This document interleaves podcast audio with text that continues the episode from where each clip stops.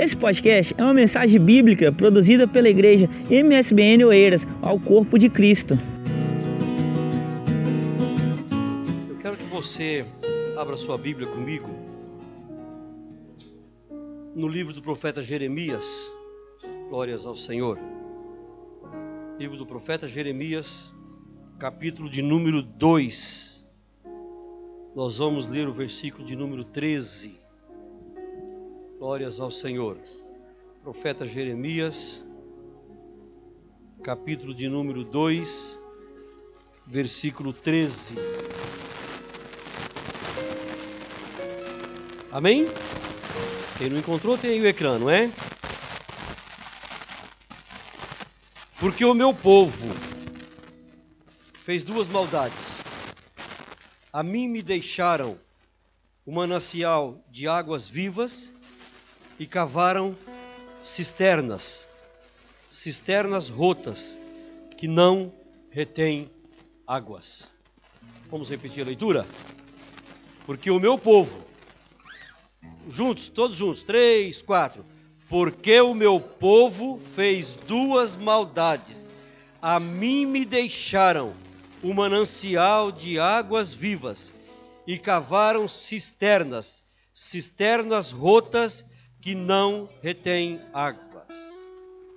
profeta Jeremias, antes de nós continuarmos a leitura, profetizou mais ou menos 100 anos depois de Isaías. O povo de Deus estava passando por momentos difíceis, no sentido de adoração a ídolos, no sentido de deixar o Senhor e procurar adoração a, a fazer adoração a deuses que não são deuses. E Deus levanta o profeta Jeremias muito novo, talvez ele tivesse em torno de 20 anos. Jeremias profetiza no, no reinado de quatro reis da nação de Judá. Ele começa seu ministério profético no rei Josias, um rei piedoso, um rei que restaurou o culto ao Senhor, um rei que destruiu os altares idólatras que havia em, em Judá.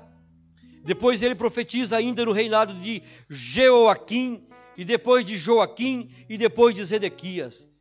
Jeremias ele vê a, a nação de Judá ser invadida pela Babilônia no ano de 605 a.C. O rei da Babilônia vem, invade uma boa parte de Judá e leva muitas pessoas cativas para a Babilônia, entre eles Daniel, Ananias, Misael e Azarias, que nós chamamos, a Bíblia traz o nome de Sadraque, Mesaque e Abednego, que foram nomes que foram dados a eles lá no, no cativeiro da Babilônia. Levam essas pessoas, depois passado algum tempo, em 597 a.C., há mais uma, mais uma invasão, e são levados mais ou menos 10 mil pessoas da nobreza, entre eles está Ezequiel. Ezequiel está se preparar para exercer o ministério profético, e Deus leva, permite que ele seja levado cativo para profetizar para o povo de Deus que seria levado cativo mais à frente. E no ano de 586 a.C., Nabucodonosor, invade pela terceira vez Judá, e aí é onde a cidade é destruída. Os muros são queimados, as portas são queimadas, o templo é destruído, e todos os utensílios da casa de Deus são levados para a Babilônia todo o ouro, toda a riqueza são levados para a Babilônia. A única coisa que não, não se tem notícia é da arca do concerto, da arca da aliança, que simbolizava a presença de Deus. Não se tem notícia. Porém, Jeremias profetiza para esse povo. E Deus levanta Jeremias a profetizar. Jeremias, como Moisés, fala: Senhor, eu não sei falar. Eu sou muito novo. Mas o Senhor Deus, quando Ele chama, Ele capacita. Quando Ele escolhe, Ele capacita, independentemente das condições que nós temos. Assim Ele fez com Moisés, assim Ele fez com Jeremias. Mas a, prof a profecia de Jeremias era uma profecia que não ia agradar ao povo de Judá, ao povo de Deus. Diferentemente de hoje, das pregações que nós vemos muitas vezes, Vanderlei, que ouvimos muitas vezes, que são, são mensagens que elevam o nosso ego, que, que nos põe para cima e que nos incentiva a continuarmos na nossa condição de pecadores e não ter um conserto com Deus, a mensagem de Jeremias não era diferente. Era uma mensagem que propagava a desgraça, propagava a ruína, se não houvesse arrependimento. A mensagem que João Batista, quando ele aparece no deserto da Judéia, dizendo: Arrependei-vos, porque é chegado o reino dos céus. A mesma mensagem que Pedro proclama ao povo de Israel, já no Novo Testamento, em Atos capítulo 4, nós não vamos ler. Arrependei-vos, confessai os vossos pecados, para que venha sobre vós o tempo de refrigério. Se os tempos estão difíceis, queridos, estão para todos, mas é tempo de arrependimento, de aproximarmos do Senhor, para que venha sobre nós o tempo de refrigério. O crente, ele pode ter refrigério mesmo em meio a dificuldades. Aliás, ele deve ter, porque ele tem o Senhor dos Exércitos do seu lado. Ele tem o Deus que não perde uma batalha do seu lado. Do seu lado. Ele tem a promessa de Jesus Cristo que eu estarei convosco todos os dias. Estou convosco todos os dias. Então não tem como, não tem como dar errado na vida do crente que teme ao Senhor. E Jeremias prega essa mensagem, uma mensagem é, é, é, não era bem vista pelo povo, era uma mensagem antipática, podemos dizer assim, porque é, enquanto ele pregava a destruição, vinham os falsos profetas, que não é diferente de hoje, e pregava as bênçãos. Lembro, lembro de Jonas. Deus fala para Jonas: Jonas, desce à cidade de Nínive e prega contra ela. Não é pregar para que ela continue a fazer a maldade dela, não. Pregar contra. Nós precisamos, queridos, de homens e mulheres de Deus corajosos de pregar contra a atual geração pecadora. Contra a atual geração pecadora. Homens que não tenham medo de sofrer o que Jeremias sofreu por dizer a verdade. Deus capacita Jeremias e Deus, Deus ele, ele fala para Jeremias, Jeremias, você não, não, não, tem, não tenha medo, não tenha medo, é, porque vai ser difícil para você. Vamos lá no capítulo 1. Capítulo 1. Voltando um pouquinho aí, Jeremias. Nós vamos ler um pouco de Bíblia hoje. Amém, queridos? É, no versículo de números 4. O interessante, Jeremias tinha uma convicção no que ele falava que tudo que ele falava vinha da parte de Deus. Era a palavra de Deus. Ele tinha essa convicção de que o que ele falasse, que vindo da parte de Deus, se cumpriria. Ele não tinha dúvida contra isso. Por isso que no versículo 4 ele diz o quê? Assim veio a minha palavra de quem, gente? Do Senhor, dizendo: Antes que eu te formasse no ventre, eu te conheci. Olha que coisa linda. O Davi recebeu essa revelação no Salmo 139. Ó oh, Senhor, ainda quando era informe no ventre da minha mãe, o Senhor já me conhecia. Louvado seja o Senhor. Deus conhece a mim e a você antes de nós nascermos. Deus, na sua presciência, sabe o que a nossa vida será amanhã ou depois. Amém, queridos? Deus via Jeremias, ele bem claro sobre isso. É, eu te conheci, e antes que saísse da madre, te santifiquei, e as nações te dei por profeta. Te santifiquei aqui, queridos. Você pode falar assim, ah, santificou, mas como santificar no ventre? Santificar é separar. Eu te separei, Jeremias, antes de você nascer, para que você seja um profeta para a nação do meu povo. Então Jeremias disse o quê? No versículo de número 5, 6. Então disse eu: Ah, Senhor Jeová, eis que não sei falar, porque sou uma criança. Ele é muito novo, como eu já disse no princípio. Irmãos, às vezes são essas desculpas que nós damos. Eu achei muito interessante o testemunho da irmã Gláucia, na última, penso que foi na última sexta-feira que eu vim ao culto e que ela disse que havia umas meninas no comboio, várias meninas, e o Espírito Santo falou para ela: vai lá e fala de mim para ele, para elas. Ela falou: Senhor, olha a algazarra dessas meninas, 17, 18 anos, estão ali a fumar, estão ali a, a rir, estão ali a conversar. Eu, eu vou ser enxotada, eu vou ser. É, é, é Ela, vamos, vamos, vamos gozar comigo. Mas o Espírito Santo falou para ela: vai e fala de mim para essas meninas. E ela deu mais uma vez uma desculpa. E a mesma coisa acontece comigo e com você, gente. Uma oportunidade passada não volta atrás. Hoje eu estava ouvindo uma, uma mensagem e o pregador dizia que ele tava, ia pregar numa cidade e quando ele tava, parou no semáforo, um rapaz o abordou, bateu no, no vidro do seu carro e falou assim: abre um pouquinho. Ele abriu, falou: o senhor é pastor, não sou? Não é? Sou. Como é que senhor sabe que você sabe que eu sou pastor? Eu já te ouvi pregar. Pastor, eu preciso falar consigo. Aí o pastor fala para ele olha, agora eu não posso, estou atrasado. Mas me dá o seu contato que eu te telefono. E anotou rapidamente o número do, do, do o contato do rapaz. Isso foi uma segunda-feira. E foi-se embora. Ele tinha que pregar numa igreja, foi pregar numa igreja e o número do telemóvel estava no bolso de, uma, de, um, de um casaco dele, na parte de dentro. E ele esqueceu-se de falar com esse rapaz. Na sexta-feira, quando ele foi vestir o casaco novamente, ele, achou, o bilhete, achou o número do telemóvel.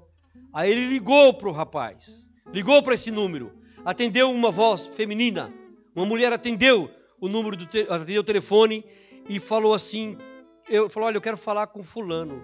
Mas quem é o senhor? Eu sou pastor. E eu quero falar com o seu, com seu menino. Esse menino é o quê? É, seu, é meu filho, é meu filho. Eu quero falar com ele. Aí ela falou para ele: o senhor é pastor? Sou, eu sou pastor. Mas por que eu estou ligando para meu filho hoje? Olha, porque eu falei com ele na segunda-feira. E eu, me, e eu disse que ligava para ele, eu me esqueci de ligar para ele.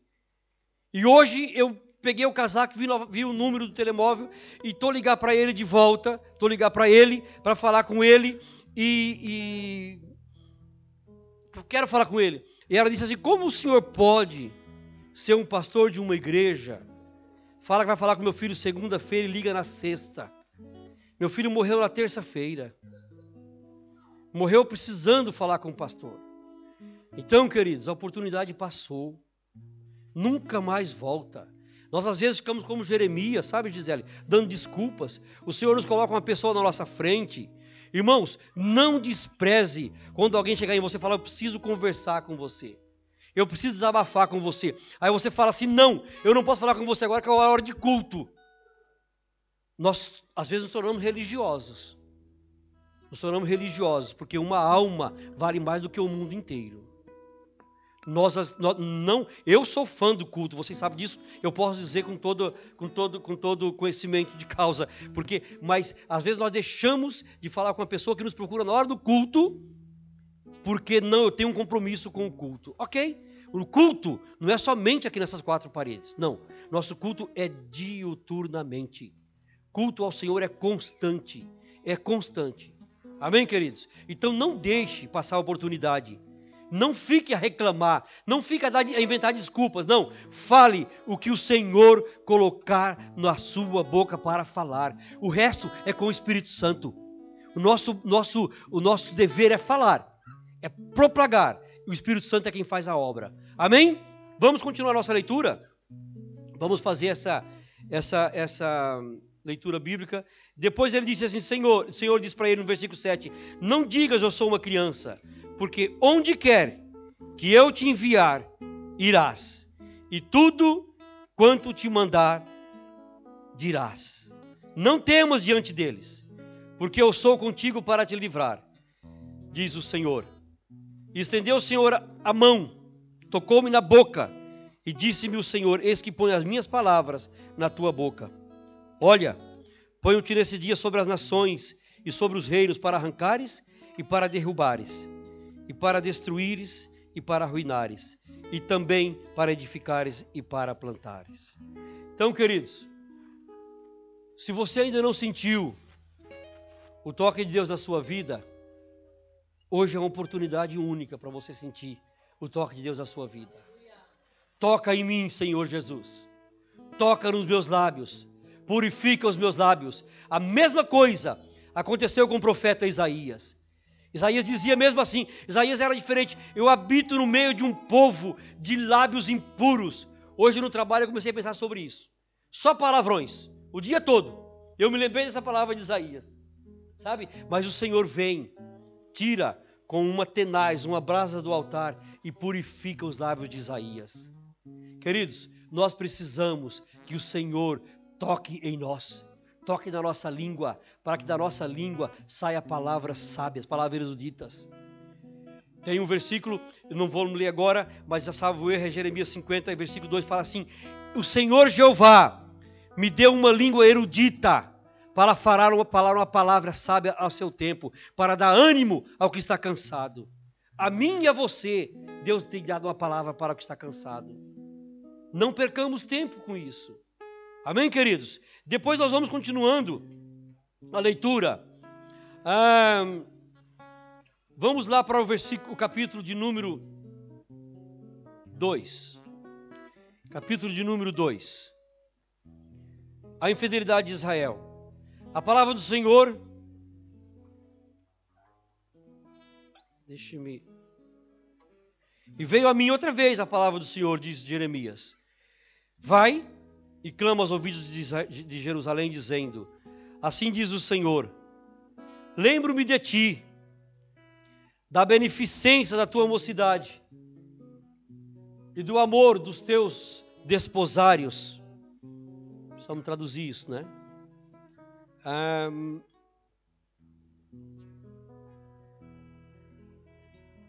quando andavas após mim no deserto, numa terra que se não semeia. Quando Deus usa Jeremias para falar com, com, com com o seu povo, ele usa o mesmo processo que fala conosco hoje. Lembra de quando você se converteu? Lembra do zelo que você tinha com a obra de Deus? Lembra do fervor que você tinha quando você começou? Aonde está esse fervor? Me faz lembrar da carta de, de, que, que Jesus manda João escrever para a igreja de Éfeso. Tenho contra ti que abandonaste o teu primeiro amor. Nós, com o tempo, vamos ficando crente acomodados. E na nossa acomodação, nós começamos a ver os defeitos dos outros e deixamos de contemplar a glória de Deus. Deixamos de olhar para a cruz e olhamos para os homens. Deus aqui lembra para, para, para, para, a nação de, de Judá, lembra, lembra quando no deserto eu te fiz caminhar por 40 anos numa terra que não se plantava nada mas que nunca faltou nada para vocês. Eu me lembro, eu, às vezes Deus nos faz lembrar isso. Deus fala assim: olha, eu estou lem lembrar para vocês da beneficência que eu tive com vocês, porque vocês me tinham amor, vocês me amavam, vocês eram zelosos para comigo, mesmo sendo rebeldes. Aquele povo estava obedecendo, o Senhor estava no deserto. Mas Deus, Deus faz eles recordarem disso. E depois nós fomos ler, de fato, Neemias fala sobre isso no capítulo 8, capítulo 9, desculpa, que durante 40 anos esse povo anda no deserto e os pés deles não se incharam, e nem as suas sandálias rasgaram, nem as suas roupas ficaram rotas, porque Deus protegia. 40 anos, irmãos, com a mesma roupa, com as mesmas sandálias, e não ficavam velhos, e os pés não se incharam, andando, andando num deserto abrasador. Só quem teve no deserto para saber vai ter uma noção do deserto. A Débora e a Adriana já estão aí, todo lembrando, né, Débora e Adriana? Parece que elas foram lá no deserto. versículo 3, então Israel era santidade para o Senhor, ou seja, era separado para o Senhor. Separado, irmãos. Santidade aqui não é falar assim, eu nunca peco, eu nunca fiz nada de errado. Não, é só separado para servir ao Senhor. E quando nós somos separados para servir o Senhor, a nossa vida não pode ser de acordo com o mundo. Nós somos separados para sermos servos do Senhor, para vivermos de acordo com o Senhor. Paulo fala que vocês eram escravos do pecado, vocês passaram a ser escravos da justiça. O que é ser escravo da justiça? É você obedecer por amor. Sabe quando um escravo recebe uma carta de alforria? Sabe o que é carta de alforria? Sabe o que é carta de alforria? O escravo chegou o tempo dele ser liberto e o, o, o patrão fala para ele: Olha, está aqui tua carta, podes ir para onde quiseres. Mas se quiser, continua cá conosco. Ele fala: Não, eu vou ficar aqui. Eu sou escravo, eu vou ser um escravo, mas por amor pelo local que eu estou. E assim é o crente. Nós obedecemos por amor. A nossa escravidão não é subjugada, não, não, é por amor. Aliás, o jugo de Jesus, ele é leve. Ele é suave, aliás, e o fardo é leve. O que Jesus quer de nós é obediência. Obediência. Vamos lá, continuando. Então Israel era santidade para o Senhor e era as primícias da sua novidade. Todos os que o devoraram, devoravam, eram tidos por culpados. O mal vinha sobre eles, diz o Senhor. Ou seja, toda gente que se metia com Israel, Deus ia lá e castigava. Toda gente que se, que se põe na frente de Israel, se você ler a história um pouquinho da. da, da, da se você não quiser ler todo, todo o, o, o, Pentateuco, leia o Salmo 105, o Salmo 106, tem um resumo maravilhoso de todo esse tempo do povo de Israel no deserto. Ou então você lê a oração de Neemias, no capítulo 9, nós estudamos aqui no GHD, nas quintas-feiras, primeira e terceira quinta-feira do mês. Nós estudamos sobre isso. A nossa último encontro foi sobre o capítulo 9 de Neemias. Neemias detalha essa história. Muito interessante. Então, é, é, é, é ninguém, ninguém ficava sem punição quando se colocava à frente do povo de Deus. E assim, irmãos, é conosco se nós obedecermos ao Senhor. Pode nos, nos, nos fazer chacota de nós, pode rir de nós, pode perseguir a nós, não tem problema nenhum. Nós temos que manter a nossa fidelidade ao Senhor, porque vingança é do Senhor. Hebreus 10, 31 diz que a, minha, a vingança é minha, diz o Senhor. Então nós não vamos querer vingar. Deixa na mão do Senhor. Coloca na mão do Senhor. Aquilo que fizeram de mal comigo, com você, Deus é vingador. Não vamos nós queremos fazer da nossa maneira, não. Deixa o Senhor fazer. Continuando a nossa leitura. Ah, versículo 4, né? Ouvi a palavra do Senhor, ó casa de Jacó, e todas as famílias de Israel. Assim diz o Senhor: Que injustiça acharam vossos pais em mim, para se afastarem de mim indo após a vaidade, tornando-se levianos.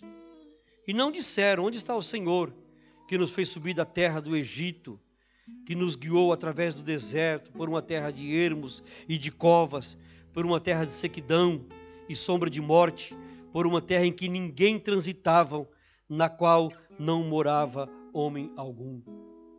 Deus está aqui questionando. Deus está entrando em juízo com o povo dele e perguntando: o que, que eu fiz de mal para vocês? O que, que eu fiz de mal para os vossos pais? Será que não bastou eu guiar, guiar vocês pelo deserto, por uma terra em que ninguém passava? E, e durante o dia, o sol abrasador, eu mandava uma coluna de nuvem que cobria vocês, dava refrigério. Durante a noite, um frio terrível, eu mandava uma coluna de fogo que, além de aquecer, afugentava as feras do deserto, os animais do deserto. Isso foi maldade que eu fiz para vocês. Quando vocês tinham fome, eu mandava o maná. Quando eu tinha, vocês tinham sede, eu mandava água. Da rocha saía água. Que maldade foram essas que eu fiz por vocês? Queridos, traz, traz para nós essa reflexão. Traga, tra, tra, tra, tragamos, trazemos para nós essa reflexão. Que, que Deus fez de mal para conosco? Faz-me lembrar de Isaías capítulo número 5, nós não vamos ler. É um, é um, é um canto de Isaías, que Isaías fala que o meu amado tinha uma vinha, e nesse, nesse, nesse, nessa vinha, ele cultivou essa vinha, ele abriu sucos, fez irrigação, colocou nutrientes, construiu uma sebe, plantou as melhores vinhas. E aí ele esperava que essas vinhas, que essa vinha desse uvas boas e produziu uvas bravas. E aí ele chama os moradores de Jerusalém e diz: Olha, moradores de Jerusalém, julgai entre mim e a minha vinha. O que mais se podia fazer por ela que eu não tenha feito? Tipo assim, no nosso linguajar hoje, Deus perguntasse: olha, o que, que eu fiz de errado? Onde eu errei? Para que o meu povo não me obedecesse. Para que o meu povo que conhece a minha palavra preferia o mundo do que a mim. Preferia o mal do que o bem. Preferia a maldição do que a bênção. Preferia a morte do que a vida. O que, que eu fiz de errado? É que Deus pergunta para Isaías também, e pergunta aqui para esse povo através do profeta Jeremias. Deus nos tem dado, irmãos, bênçãos celestiais maravilhosas. Você sabe o que é poder sentir a presença de Deus na sua vida? Sentir a proteção de Deus onde você estiver. Saber que as asas do Altíssimo estão te cobrindo, te dá segurança. Que podem cair mil à tua direita, mil, dez mil ao teu lado, mas que você não será atingido, porque você está protegido pelo Altíssimo. E às vezes nós desprezamos isso por coisas banais. Que Deus tenha misericórdia de nós nesta noite. Que aprendamos a ouvir a palavra do Senhor e, e mudar o rumo da nossa vida. Louvado seja o nome do Senhor. Vamos continuar. É...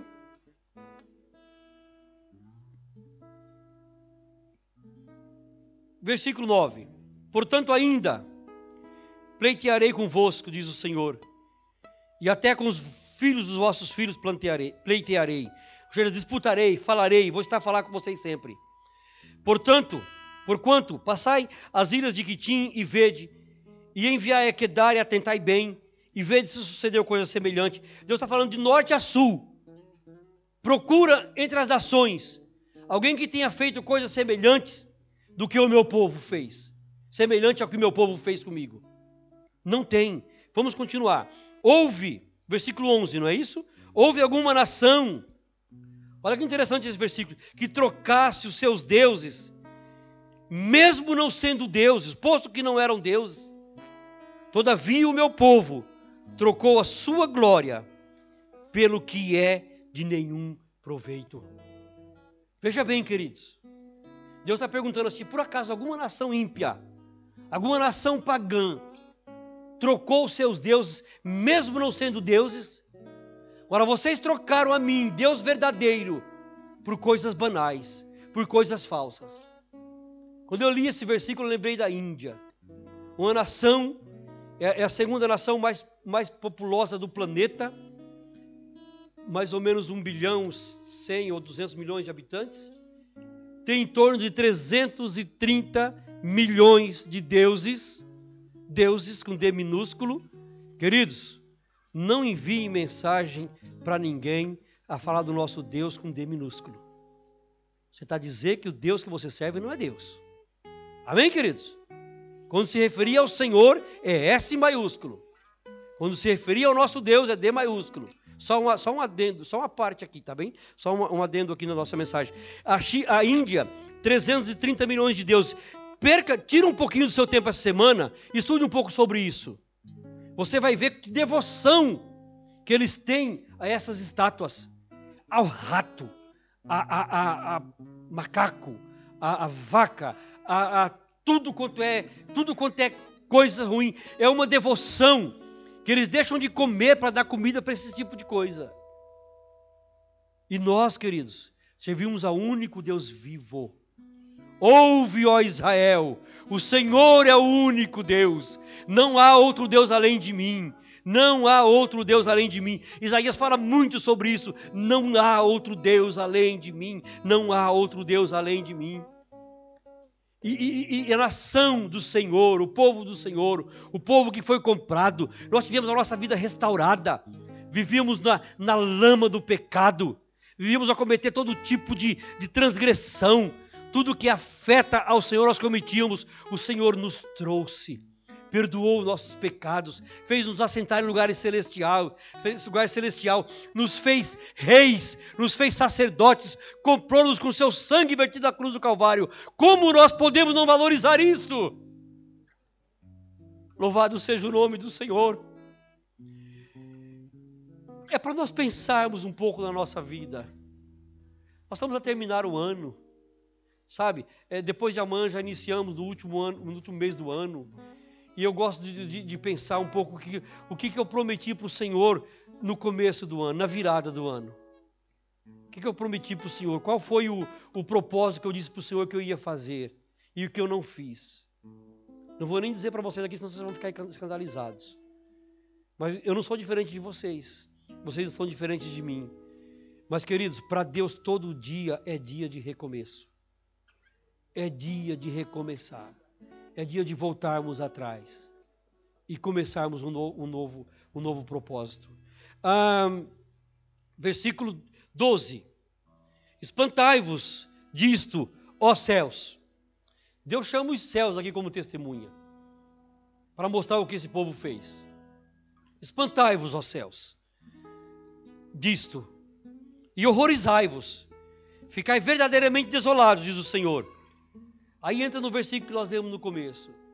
É, quando, quando eu lembro esse, esse versículo, eu lembro, vou citar outra vez. Êxodo capítulo 30, versículo 19. Moisés reúne o povo para entrar em Canaã, para atravessar Jericó.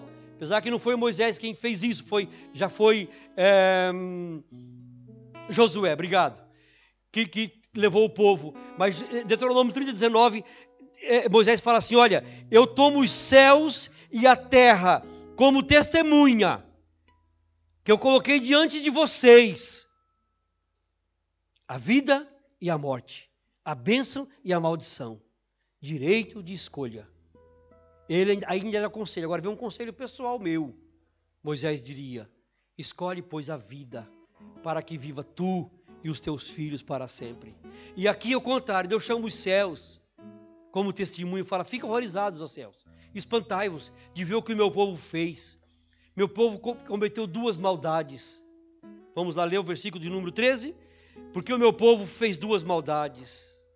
A mim me deixaram, que sou o manancial de águas vivas, e cavaram cisternas, cisternas rotas, que não retêm águas. O próprio Deus, podemos dizer assim, ele ficou horrorizado de ver que o povo dele que foi comprado por ele, foi resgatado por ele, foi escolhido por ele, vivia 430 anos escravo sob debaixo do chicote de Faraó, sofrendo toda atrocidade. Deus liberta com mão forte, sinais miraculosos. Logo no começo tem o um mar vermelho, Deus abre o mar vermelho, vai andando pelo deserto, comida, como eu já disse, água, tudo que podia ter feito, Deus fez.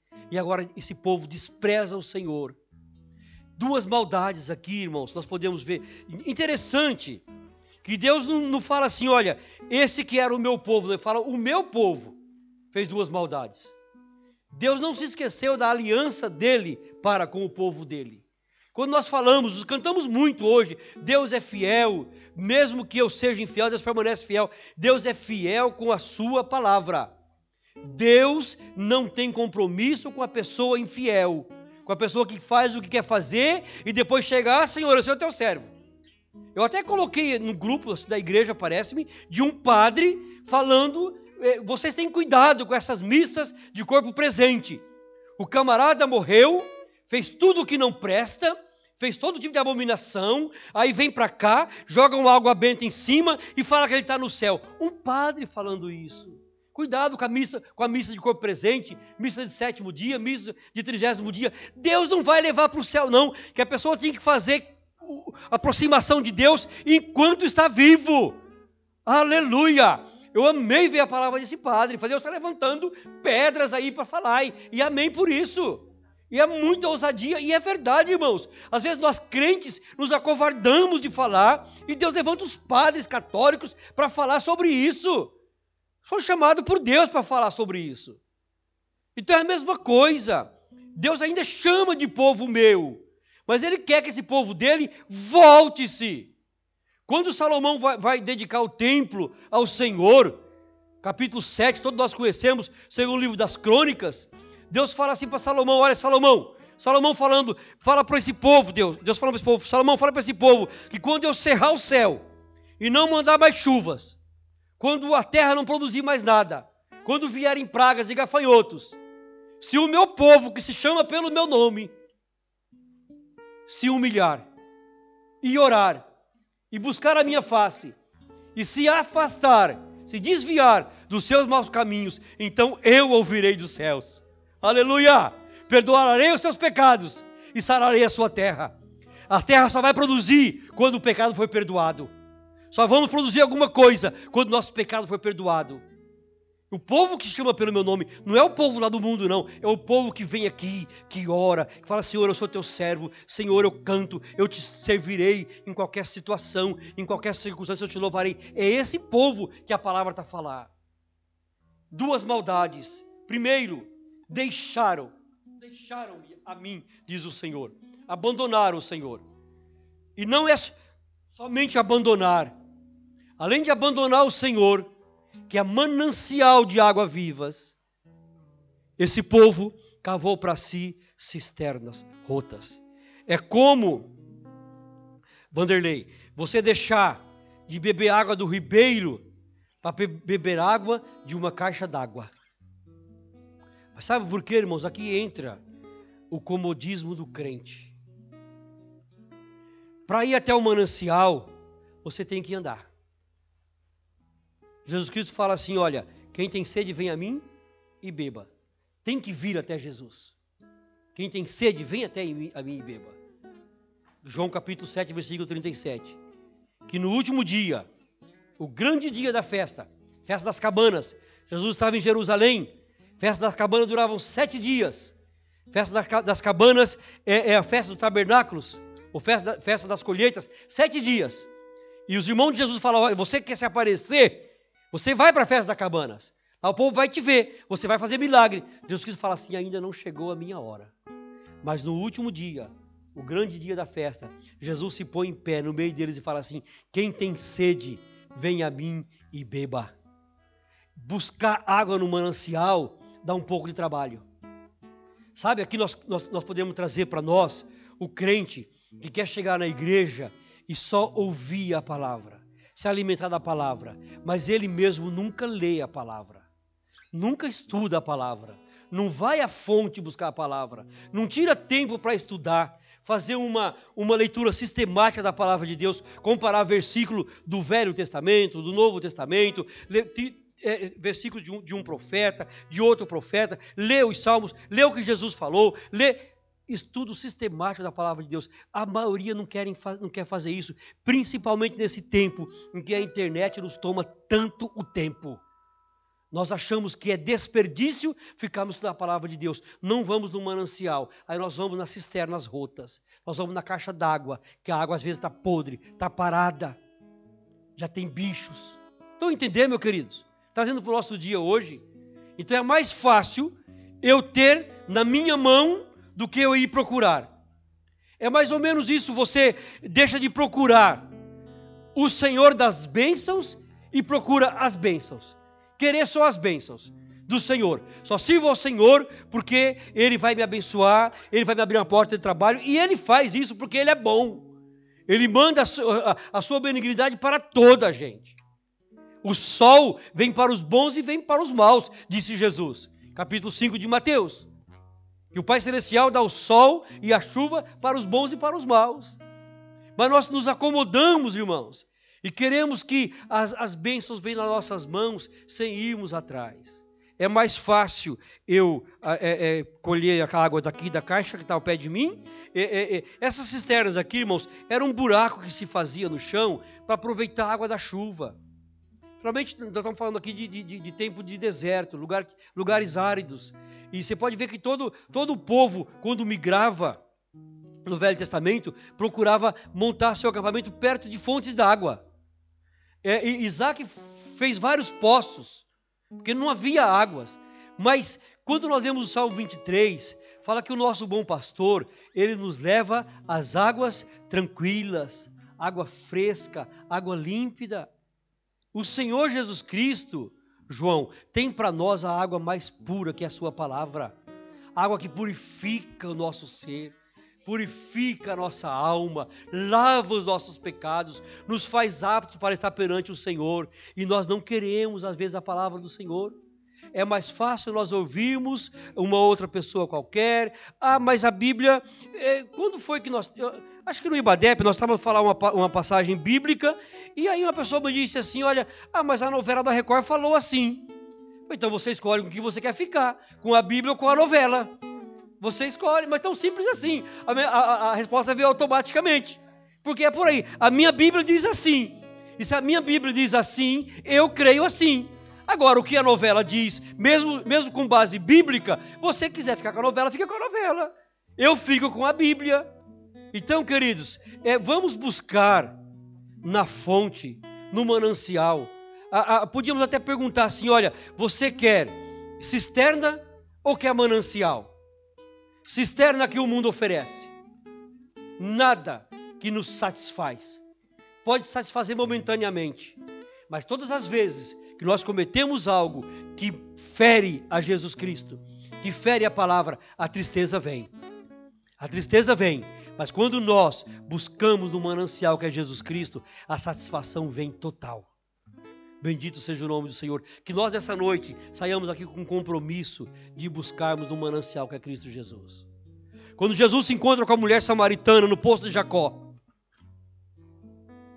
Esse eu quero ler com vocês. João capítulo 4. Evangelho de João capítulo 4. Nós vamos lá ler. Vanessa ajuda, por favor. Evangelho de João, capítulo de número 4. Aleluia capítulo 4. Nós vamos ler no versículo 13, salvo erro, 14. Boa, 13. Exatamente isso. Nós sabemos a história. Jesus Cristo pediu para o discípulo ir comprar comida na, na aldeia e falou: Eu preciso passar por aqui. Eu preciso entrar por aqui, porque Jesus Cristo, na sua presciência, ele viu uma mulher aflita que precisava da ajuda dele. Jesus Cristo conhece o meu e o seu sofrer. Jesus Cristo está de olho em mim e em você. Ele não nos perde de vista. Não pense você que Jesus te abandonou. Não. Jesus Cristo está a cuidar de mim e de, de você. Ele não deixa de cuidar de nós. E ele vai passar por esse poço, porque essa mulher, ela foi em pleno meio-dia buscar água. Um horário que as mulheres santas, as mulheres boas, não iam e ela não podia estar no meio das mulheres boas, porque ela era uma pecadora, ela ia meio-dia, no sol a pico. E as outras iam no final da tarde, quando o sol já estava se pondo, para que não se encontrasse com essa mulher também, e ela não, não fosse enxotada por essas outras mulheres. Mas Jesus Cristo, lindo, Jesus Cristo é lindo, Jesus Cristo é maravilhoso. Jesus Cristo veio da voz das mulheres, mulheres desprezadas, mulheres que não tinham muito valor na sociedade, Jesus Cristo vem e restaura a vida de tantas mulheres, se você for ler. Inclusive, algumas mulheres ajudavam Jesus Cristo no seu ministério, ajudavam com seus bens materiais. Vamos lá ler o versículo de número 13. Aí Jesus encontra essa mulher, vamos ler ainda não. Jesus encontra essa mulher e trava um, diálogo com ela.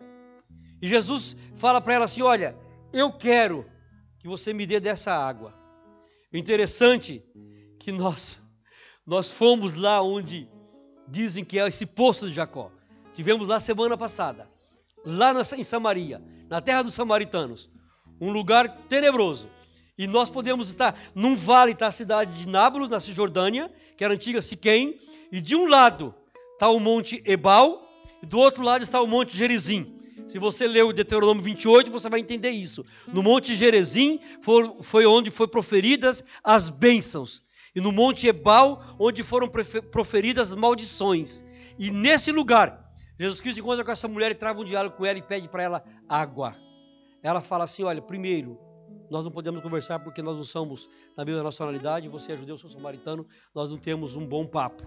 Mas Jesus Cristo fala para ela assim: Mulher, vamos lá ver, versículo de número 13. Jesus respondeu e disse-lhe: Qualquer que beber desta água, deste poço, tornará a ter sede. Só, vamos, vamos, parar um pouquinho aqui, irmãos. Nós estamos a falar de cisternas, não é? Lembra-se? Nosso versículo, capítulo 2, versículo 13 de Jeremias. Qualquer que beber da cisterna do mundo voltará a ter sede. O pecado não sacia a necessidade da nossa alma. Uma noite na balada não sacia a necessidade que nós temos de Deus. Mas uns minutos ao pé de Jesus Cristo orando, uns minutos ao pé da cruz, vem o alívio, vem o refrigério. Se alguém já pôde passar por isso, diga um amém. Se alguém já teve essa experiência de chegar cheio da vontade de Deus, dobrar os seus joelhos e às vezes não ter palavras para dizer, mas com gemidos, o Espírito Santo ouvir a nossa oração e levar perante o Pai, e nós saímos bem, com aquela convicção de que o Senhor ouviu o nosso gemido. Aleluia! Porque às vezes, irmãos, é mesmo assim. Nós não temos palavra para dizer. Quantas vezes eu me ajoelho e falo, Senhor, eu não tenho o que dizer. Eu tenho vergonha de pedir perdão mais uma vez. Eu tenho vergonha de confessar mais uma vez. Foram tantas repetições, que eu, tantos compromissos que eu faço e depois eu volto a quebrar o compromisso contigo. Mas o Senhor nos entende bem, queridos. O Senhor nos entende bem. Essa é a convicção que nós temos nesta noite de sair daqui com ela. O Senhor nos entende bem, Kleber. O Senhor nos compreende bem. Amém, queridos? Tem essa convicção. Vamos lá continuar. Mas aquele que beber da água que eu lhe der, o que acontecerá, gente? Nunca terá sede, porque a água que eu lhe der se fará nele uma fonte de água a jorrar para a vida eterna. O crente em Jesus Cristo, ele bebeu da água da fonte e ele mesmo é uma fonte para saciar a, a sede desse mundo. Nós não somos cisternas rotas, nós somos manancial. Mananciais, porque nós bebemos do manancial que é Cristo Jesus. Para terminar, nós vamos citar, é, é, vamos ler Apocalipse, capítulo, capítulo 22 e versículo 17, para nós terminarmos a nossa meditação nessa noite. E o Espírito e a esposa dizem, e o Espírito e a esposa dizem, e quem ouve, diga, e quem tem sede, venha, e quem quiser, tome de graça da água da vida. Essa fonte ainda jorra água da vida. Nesta noite, a fonte da água da vida não parou de jorrar, continue a jorrar. Não estou aqui perguntar se você é crente. Se você for crente, é melhor ainda. Venha beber da fonte que é Jesus Cristo beba da fonte que é Jesus Cristo, e você mesmo será uma fonte de água que jorra para a vida eterna, será um manancial de bênção para esse mundo tenebroso. Queridos, esse mundo precisa da nossa palavra vindo da parte de Deus. Esse mundo precisa da água que só Jesus Cristo tem, e Ele confiou a nós isto. Ele foi a nós que Ele confiou isso. Ide indo, preguem o Evangelho, falem, anunciem as boas novas, mostrem para este mundo que há solução. Mostre para esse mundo que há solução. Hoje eu fiquei abismado de ver uma, uma um, um, no, no, plenário da Câmara, lá no Brasil, um deputado é, é, é, horrorizado, que ele é de uma bancada que não aceita isso, horrorizado com um projeto de lei para tramitar na Câmara. Uns deputados um deputado enviou um projeto de lei para tramitar na Câmara Federal que é, é, autoriza o casamento entre irmãos, entre pais e filhos, e entre mais do que uma mulher. Está no Brasil a correr, esse, correr isso, e, e esse deputado está pedindo explicação para esses outros deputados. Irmãos, o mundo jaz no maligno, e nós é que temos a palavra para combater esses males. A nossa oração tem muito valor perante Deus. A oração de um justo pode muito nos seus efeitos. Ainda pode muito nos seus efeitos, porque, porque quem ouve a nossa oração é o nosso Pai Celestial. A nossa oração, irmãos, não fica perdida. Não, Deus ouve a nossa oração. Engana-se quem se deixa seduzir pelo inimigo, que fica botando nossas cabeças, Deus não ouve a sua oração. Não, pelo contrário, Deus ouve a nossa oração. As respostas podem não vir na hora que eu quero, mas vem na hora que Deus quer. E na hora que, que, que vier, é a melhor hora, porque é Deus quem determina a melhor hora para vir a resposta da nossa oração. Mas Deus ouve. E nós, queridos, somos mananciais de águas vivas neste mundo tenebroso. O rio da água da vida não deixa de jorrar. A água corre abundantemente. Nós só temos que buscarmos nós só temos que irmos até o rio acessível de Deus. Da cruz jorra água viva para a nossa salvação. Eu, eu creio que todos aqui são conhecedores da palavra de Deus. Todos creem em Jesus. Mas nesta noite você pode, aí onde você está, fazer um concerto com Deus.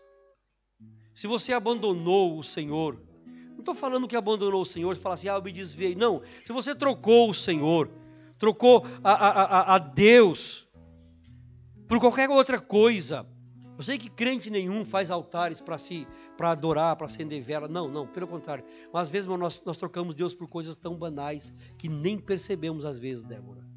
Sabe, às vezes nós, no nosso inconsciente. Por isso que o salmista Davi falava assim: Senhor, perdoa-me dos pecados que eu não me lembro, dos pecados que eu desconheço. Às vezes nós fazemos pacto inconscientemente e, e, e, e deixamos de, de procurar a Deus que é o manancial de água viva. Esta noite, Deus dá a nós uma oportunidade de recomeçar. Voltarmos a buscar na fonte de água viva, que é Jesus Cristo, o alívio para a nossa dor, o bálsamo para a nossa enfermidade, a cura para a nossa enfermidade, a esperança que já não existe mais no amanhã. Nesta noite, você pode buscar o manancial de água viva que é Jesus Cristo.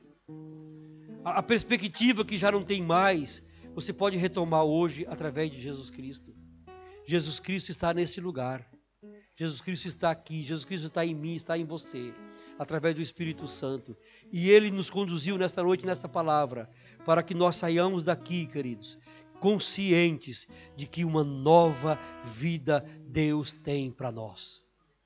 Venham ao manancial de água viva. Vamos ao manancial de água viva. Quem tem sede, venha a mim e beba, e do seu interior fluirão rios de água viva.